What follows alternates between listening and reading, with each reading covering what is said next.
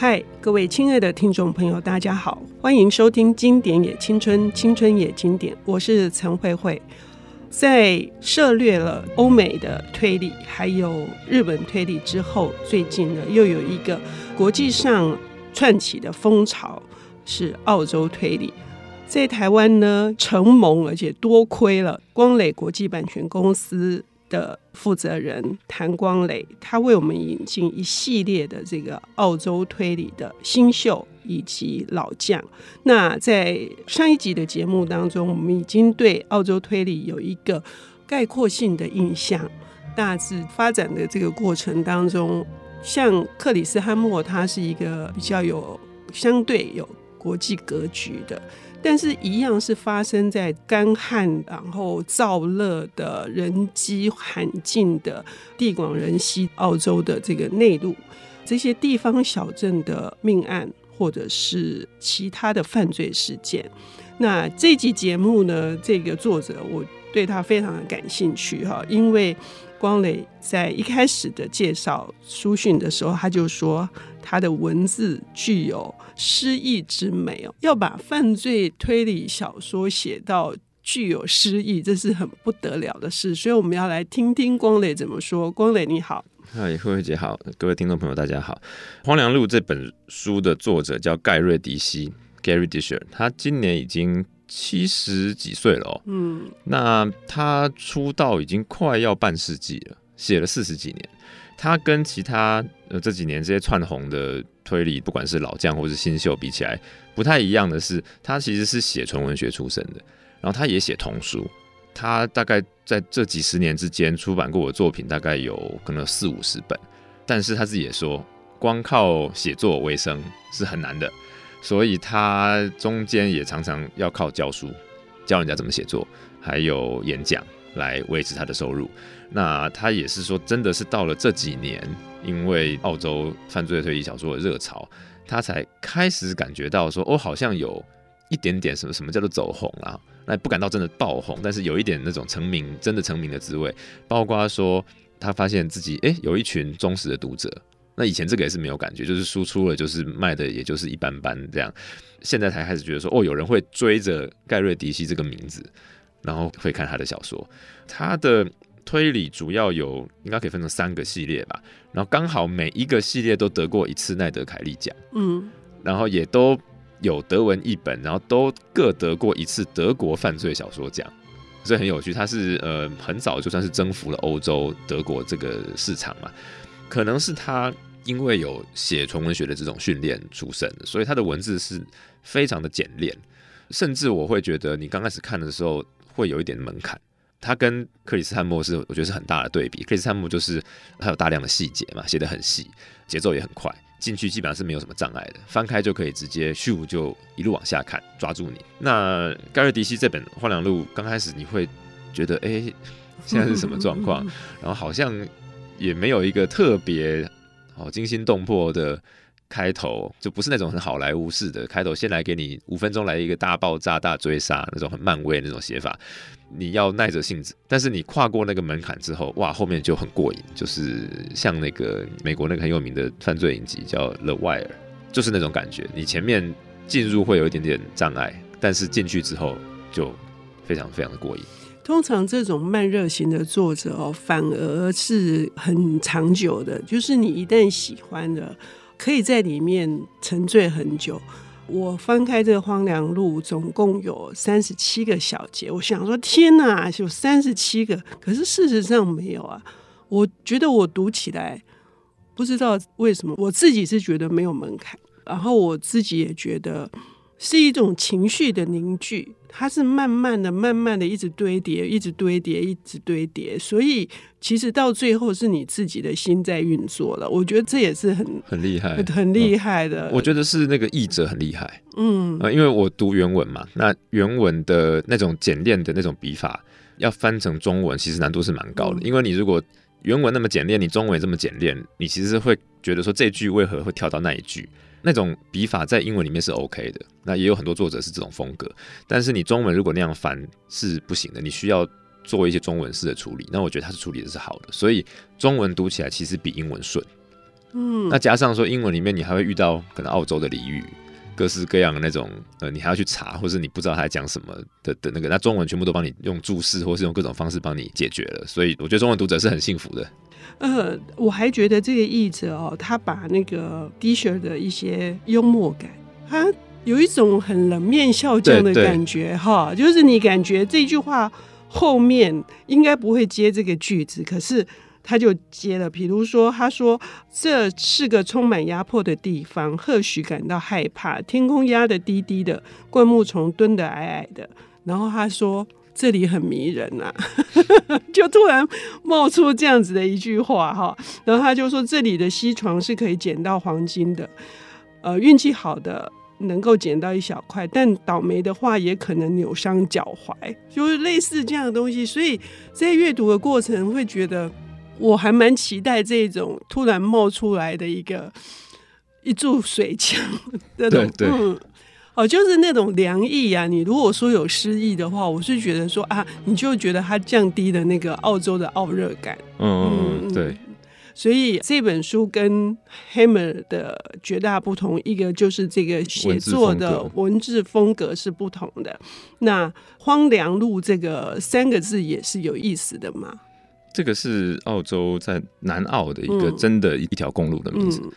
那刚好这个故事就发生在那个公路附近的的小镇。那最有趣的是，它镇上的应该是比烈火荒原那个小镇更小，哦。嗯，因为它是小到你那边警察是派一个人自己去，那个警局就是前面是派出所，后面是宿舍，就一个人派去的，小到这个程度。所以我那时候会想到，呃，那个日本那种住宅所。那种那种感觉，它它叫做孤鸟警站，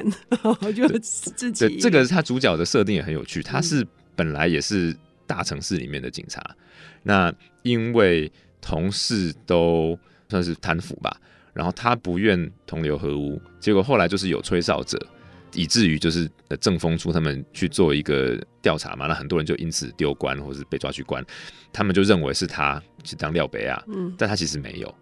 那他做的，我觉得里面有有写到一段很有趣。他说他只是选择不跟他们同流合污了，不做错的事。但是你选择不做错的事，他就变得好像是做错事的那个人。嗯，啊，是一个很荒谬，然后又很无奈的这种状况。然后一个人被丢到鸟不生蛋的乡下去。所以一开始这个或许他就自我解嘲，他说这里是孤鸟警站嘛，通常都会派一些。风评不好的警察来，他说他自己就是风评不好。对，然后还讲到 说孤鸟是因为有结婚的通常都不愿意派过来，是，所以都是单身的，所以那个孤鸟也有双重的意思。这样，嗯，但是地方小镇其实形成的犯罪案，在跟一般的都会区的有一个很大的差距，其实是。他们更是一个紧密，后面有一个网络，那个网络很可能是大家都三缄其口，哈，或者就是是一种保护网嘛，或者是一种对外的这种侵入的势力的，或者是各种可能会破坏小地方的和平或安宁而产生的这种抵御。所以在荒凉路里面，他把这个状态也。形塑的非常的好，对，就是说那个封闭的社群，就算是有人做不好的事，可是这个事情好像是他们自己的事。嗯，你今天一个外来的警察，外来的人要来调查，他们是不会跟你讲的。就是再怎么样，这件事情必须留外，好像家丑不能外扬那种感觉。那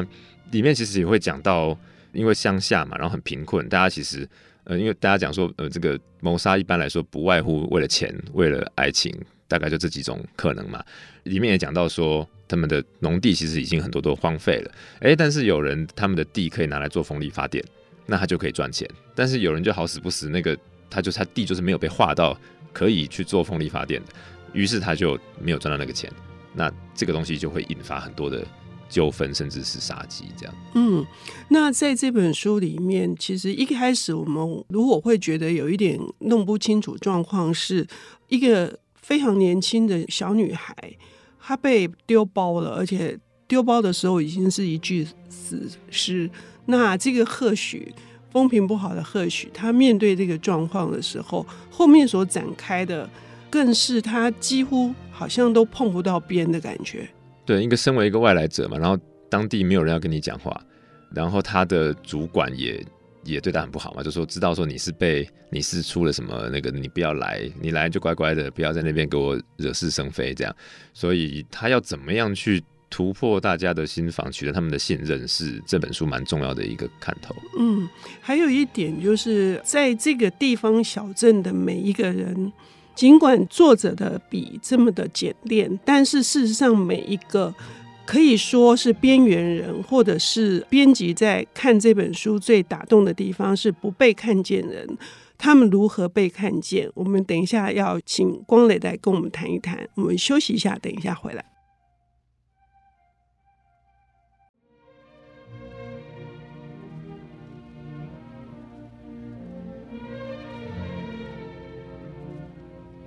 欢迎回到《经典也青春，青春也经典》，我是陈慧慧。我们邀请到的领读人是光磊国际版权经纪公司的负责人，同时也是著名的翻译家。大家如果看过《冰与火之歌》，还有这个亚瑟王哈。都是永恒之王，对亚瑟王传奇，对，好是光磊的作品啊。光磊为我们介绍了两集，谈这个目前正是热潮的澳洲推理，已经介绍了克里斯汉默还有盖瑞迪西这两位作者。那关于这个荒凉路的这本书，提到的是地方小镇，也可以说这些不被看见的人，就是受困于。那个封闭型的社交网络，或者是受困于，即使是，就我觉得是一锅闷烧的一个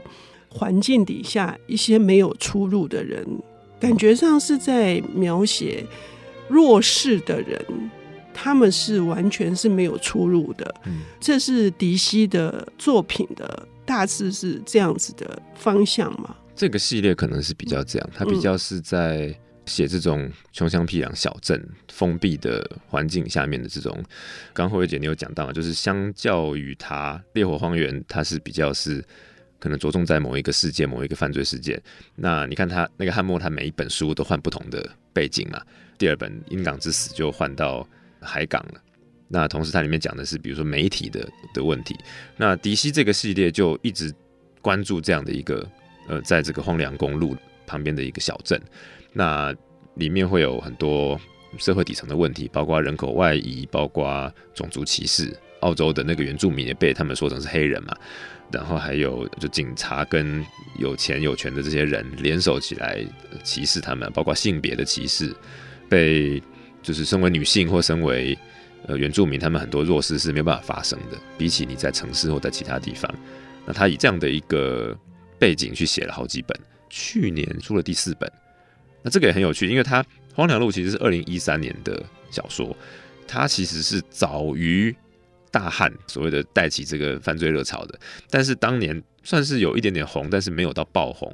那反而是因为大汉红了之后，他又回头来继续以贺许这个人物为主角，继续写他的故事。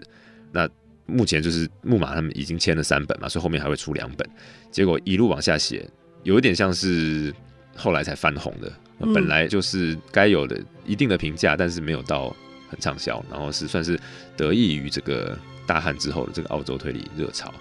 那它另外还有两个系列，有一个系列是以墨尔本附近的一个半岛地区，算是海边，算是比较是城市的那种，然后是两个警察主角，警察小说，然后是都市背景。那另外还有一个我觉得有趣的是，他创造一个角色叫做华耶，神偷华耶。那个出版社说，那个就是他笔下的天才雷普利，他是一个有点反英雄的，然后他会做一些像是劫富济贫，他是专门去偷东西，但是他偷的那个都是坏人的东西。那那个系列他也写了九本还是快十本，那个就是走一个比较是动作去推动情节的，比较不是在，因为你从头到尾都不知道那个华耶这个人，他是个谜嘛，嗯，他是你不知道他驱动他的是什么。那所以很多是比较剧情性、动作导向的。那《荒凉路》这个系列就比较会在挖掘人的内心。嗯，呃，我觉得他在处理，尤其是一些青少女，因为第一桩谋杀案就是十五六岁的这个蜜莉亚，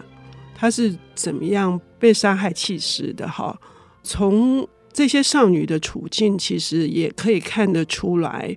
澳洲的这个性别的问题有多么的严重，尤其是在小镇里头，所以就我更期待这个 Disher 的第二本书哈。那澳洲推理除了这两位作者，光磊还另外引进一个女性的写作者哦，这也是非常期待的。那这个作者叫做坎迪斯·福克斯 （Candice Fox），他其实也是比大汉还要早个几年就成名，但差不多是同期的，非常年轻。他才是不是还不到四十啊？可能三十几岁而已。他的背景非常有趣，就是他的爸妈呢，爸爸是假释官，所以就是你很多罪犯出狱之后，你必须定期去找他，跟他汇报嘛。他要确保说你没有弃保潜逃或怎么样。所以他从小就从爸爸那边听到很多各种光怪陆离的事情。那这些人虽然犯罪，虽然坐过牢，但是其实你说他们。真的是多坏的人吗？可能也不一定，可能他们也是有各式各样的不得已啊。然后另外，他妈妈是很专业的那种寄养家庭的妈妈，所以他从小家里就会有一来来去去的各式各样的呃继兄或是继姐这种兄弟姐妹啊，没有血缘关系，但是住在同一个屋檐下。那有的后来就过得不错，有的就是后来就是自甘堕落，所以他等于很小就。见到了不管是犯罪或者是暴力、社会阴暗面的东西，他在这种状态下成长。那当然有一次，他就是发现说，原来写小说、写故事是可以讨生活的嘛，就非常喜欢做这件事情，而也是努力了很很久，然后后来成功。呃，他最不可思议的是，他的前两本长篇小说，第一本得了奈德凯利最佳新人，第二本得了奈德凯利的最佳长片，她是史上第一个达到这种。呃，双料的对双料的这个女作家，嗯，而且是史上应该是第二个还是第三个达成这个记录的作者，前面都是男作家，而且因为你要达成这个，你只有一辈子只有一次机会嘛，你的第一本书必须呢最佳新人奖，然后第二本才有机会变成这样所谓的背靠背这样，嗯，那他现在反正发展的很好，他也跟那个美国最有名那个詹姆斯派特森他们有合写一系列的作品，他自己也有写。那他的主角通常都是他会写大概一男一女，然后两个都是伤痕累累的边缘人，然后他也有一种特殊的黑色幽默的喜感，就是你一方面觉得他们两个好惨哦，非常非常惨，受过很大的伤，但是他们又有一种在一起办案，又有一种呃独特的那种幽默感，然后可以稍微冲淡一下那个黑暗的部分。嗯，然后他的那个麦克木马的这个系列叫做《鸿鵠冤罪》嘛，他的故事背景就跟《荒凉路》跟《烈火荒原》很不一样，它不再是这种干旱的澳洲小镇，它是很湿的沼泽的，它故事发生在比较澳洲北边，所以其实是比较靠近赤道，纬度比较低的那种有沼泽地，然后有鳄鱼。完全不一样的那种地景。嗯，我们在节目之前，我们沟通了一下，读澳洲推理有一个另外的乐趣是迥然不同的这些地形、地貌、动物、植物，还有生态。他们这个生态包括人、犯罪者跟呃受害者，哈，警察组织跟罪犯当中的角力。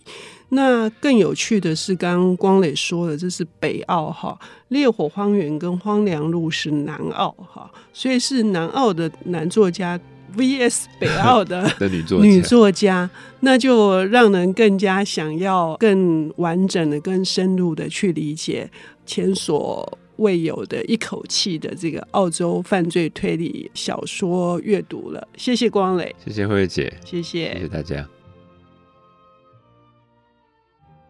本节目由 IC 之音与瑞木读墨电子书联合制播，经典也青春与您分享跨越时空的智慧想念。